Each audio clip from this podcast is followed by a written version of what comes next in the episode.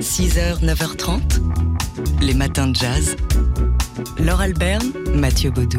C'est l'alternative aux Brit Awards, un prix prestigieux qui récompense les meilleurs albums de musique sortis dans l'année au Royaume-Uni. Et c'est la première fois que ce Mercury Prize est remis à un groupe de jazz, puisqu'il touche hein, toutes les, tous les genres musicaux.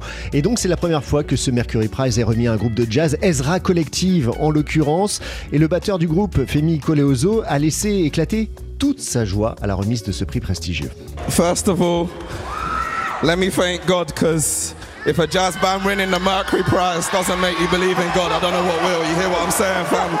D'abord, laissez-moi croire en Dieu, parce que si un groupe de jazz qui gagne le Mercury Prize, ça ne vous fait pas croire en Dieu, je ne vois pas ce qu'il pourrait le faire. Ensuite, Ezra Collective représente quelque chose de très spécial, parce qu'on s'est rencontrés dans une maison de jeunesse. Et, et, ce moment que nous célébrons ici récompense toutes ces bonnes personnes si spéciales qui consacrent du temps et des efforts aux jeunes afin qu'ils puissent jouer de la musique. Voilà, donc euh, Femi Coleoso qui est le batteur de ce quintet Ezra Collective récompensé par un Mercury Prize. C'est, c'est un symbole hein, que le jazz euh, anglais soit récompensé. Aujourd'hui, on en connaît toute la vivacité.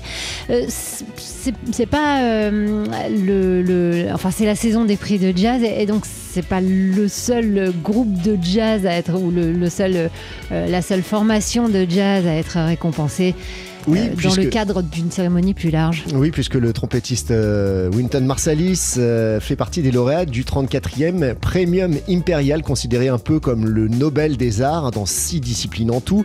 Créé en 1988 par la Japan Art Association, cette récompense euh, permet à chaque lauréat de bénéficier d'une somme de près de 100 000 euros. La cérémonie aura lieu le 18 octobre prochain à Tokyo et la remise des prix se fera, s'il vous plaît, par le prince Itachi, l'oncle de l'empereur Naruhito.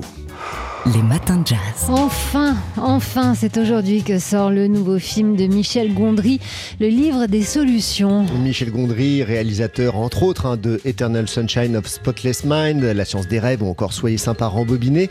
Le livre des solutions, c'est donc une comédie à la fois exubérante et très émouvante, sorte d'autoportrait du réalisateur qui s'amuse et se livre sur sa bipolarité. Et c'est Pierre Ninet qui campe sur l'écran donc un metteur en scène, Marc Becker, qui entre deux crises maniaco-dépressives a toutes les peines du monde à terminer son dernier film.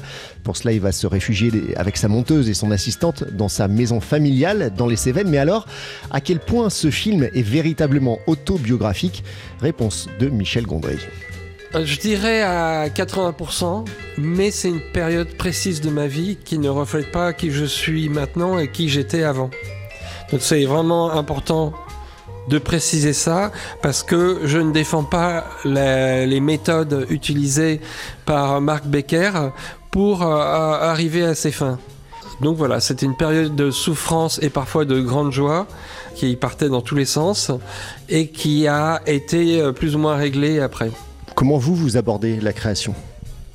Ben, C'est des idées qui arrivent de un peu tous les sens, par exemple euh, un bout de rêve, euh, une association entre une phrase et, une forme, euh, qui deviennent des envies et qui ont l'obsession de... Bon, je parle des idées comme si c'était des personnes un peu qui, ont, l'obsession d'exister de, dans le réel. Le, le, génie à l'œuvre, hein, Michel Gondry. Michel Gondry, donc, euh, dont le nouveau film, Le Livre des Solutions, sort aujourd'hui en salle. Les matins de jazz. On est toujours heureux quand sort un, un, nouveau film de Michel Gondry, le réalisateur de Eternal Sunshine of Spotless Mind, de La Science des Rêves ou encore Soyez sympa rembobiné avec Thomas Fatswaller dedans, enfin sa musique. Euh, c'est donc aujourd'hui que sort son nouveau film, il s'intitule Le Livre des Solutions. Ouais, c'est une comédie à la fois exubérante et très émouvante, sorte d'autoportrait du réalisateur qui s'amuse et se livre sur sa bipolarité. C'est Pierre Ninet qui campe donc à l'écran un metteur en scène qui, entre deux crises maniaco-dépressives, a toutes les peines du monde à terminer son dernier film. Pour cela, il va se réfugier avec sa monteuse et son assistante, qu'il torture allègrement, hein, dans sa maison familiale dans les les Cévennes. Son double à l'écran, c'est donc, oui, Pierre Ninet qui l'incarne, d'autant plus irrésistible que son personnage est totalement insupportable. On écoute Michel Gondry. Bah, le jeu de Pierre Ninet, il est, incroyable parce que euh, il est euh, super euh, juste et honnête tout en étant complètement ridicule. Il embrasse le ridicule, mais d'une manière avec, avec grande noblesse.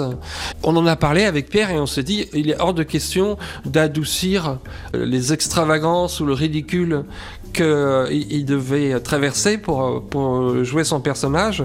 Et à un moment donné, je me suis dit, mais comment on va faire pour que le spectateur, il, quand même, quand même, il s'attache à lui?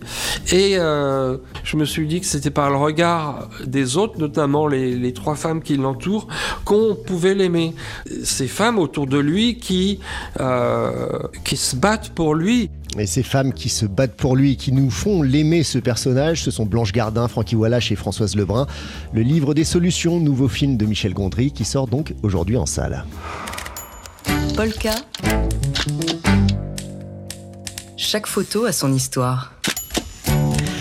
Le mercredi, dans les matins de jazz, on décrypte une photo qui a marqué l'actualité. Et avec vous, Dimitri Beck de Polka Magazine, ce matin, on revient sans grande surprise sur le séisme qui a frappé le Maroc.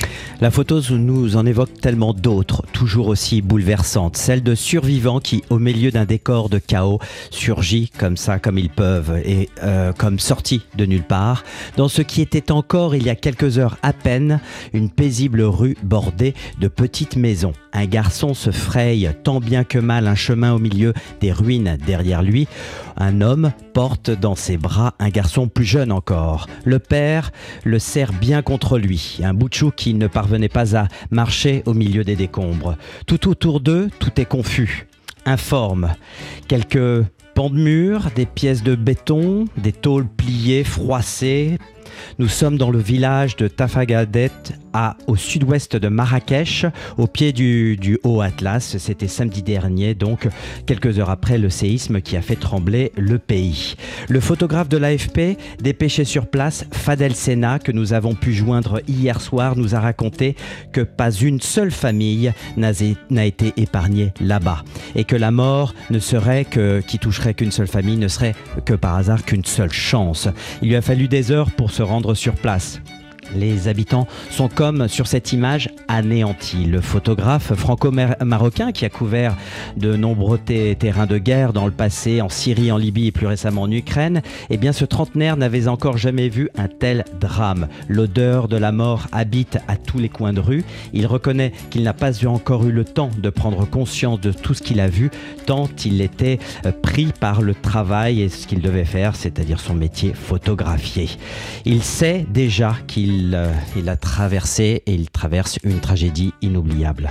Alors parmi euh, ces images, il y a une image manquante et d'autres images choquantes. Une image manquante d'abord, Laure, celle du roi Mohamed VI qui n'a pas, qui n'a pas été vu au milieu de son peuple. Il a été le grand absent pendant plusieurs jours et muet aussi. Mais hier, quatre jours après le drame, il est enfin apparu aux côtés des victimes hospi- hospitalisées.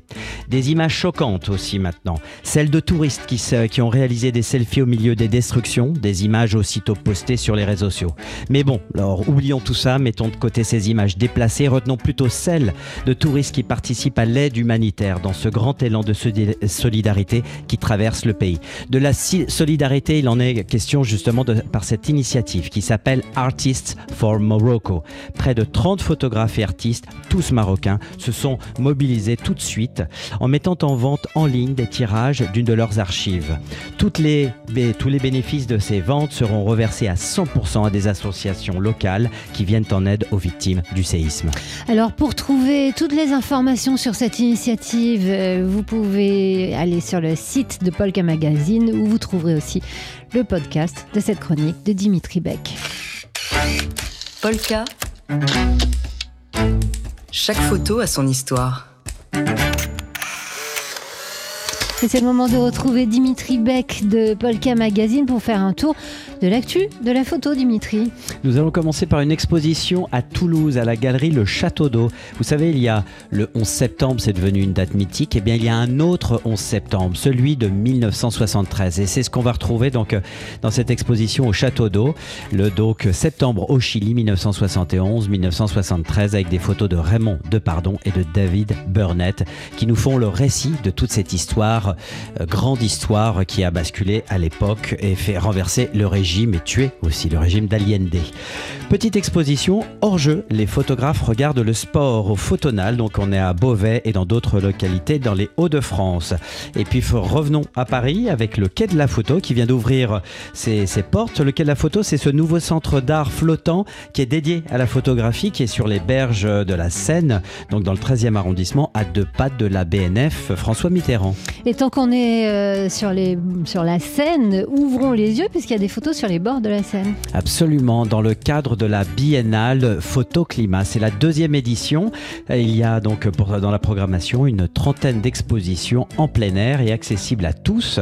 Et donc ça démarre, le parcours démarre de, la place de la Bastille jusqu'au Palais Royal. Donc ça, c'est tout ça pour nous amener au cœur de Paris. Mais il y a aussi des expositions euh, qui sont tournées vers le Grand Paris Sud à venir et dans le sud-est de l'île de france Alors dans, dans, tout ça, on y trouve de, de, nombreux travaux de photographes en collaboration avec des ONG la plupart du temps qui souhaitent tous sensibiliser un large public aux problèmes sociaux et climatiques contemporains pour construire un monde impertinent et juste selon les mots du fondateur de la biennale, donc le photographe et artiste français Nicolas Henry. Alors vous allez pouvoir y voir, y, voir le travail d'un photographe que nous représentons à Polka qui s'appelle Nick Brandt, on vous en a déjà parlé, avec sa série The Day May Break et aussi un magnifique travail de Richard Moss, donc qui est un artiste britannique et qui dans l'interview qu'il nous a accordé, que l'on peut retrouver dans le dernier Polka Magazine qui est en kiosque, il nous disait soyons radicaux, ayons le courage de bousculer.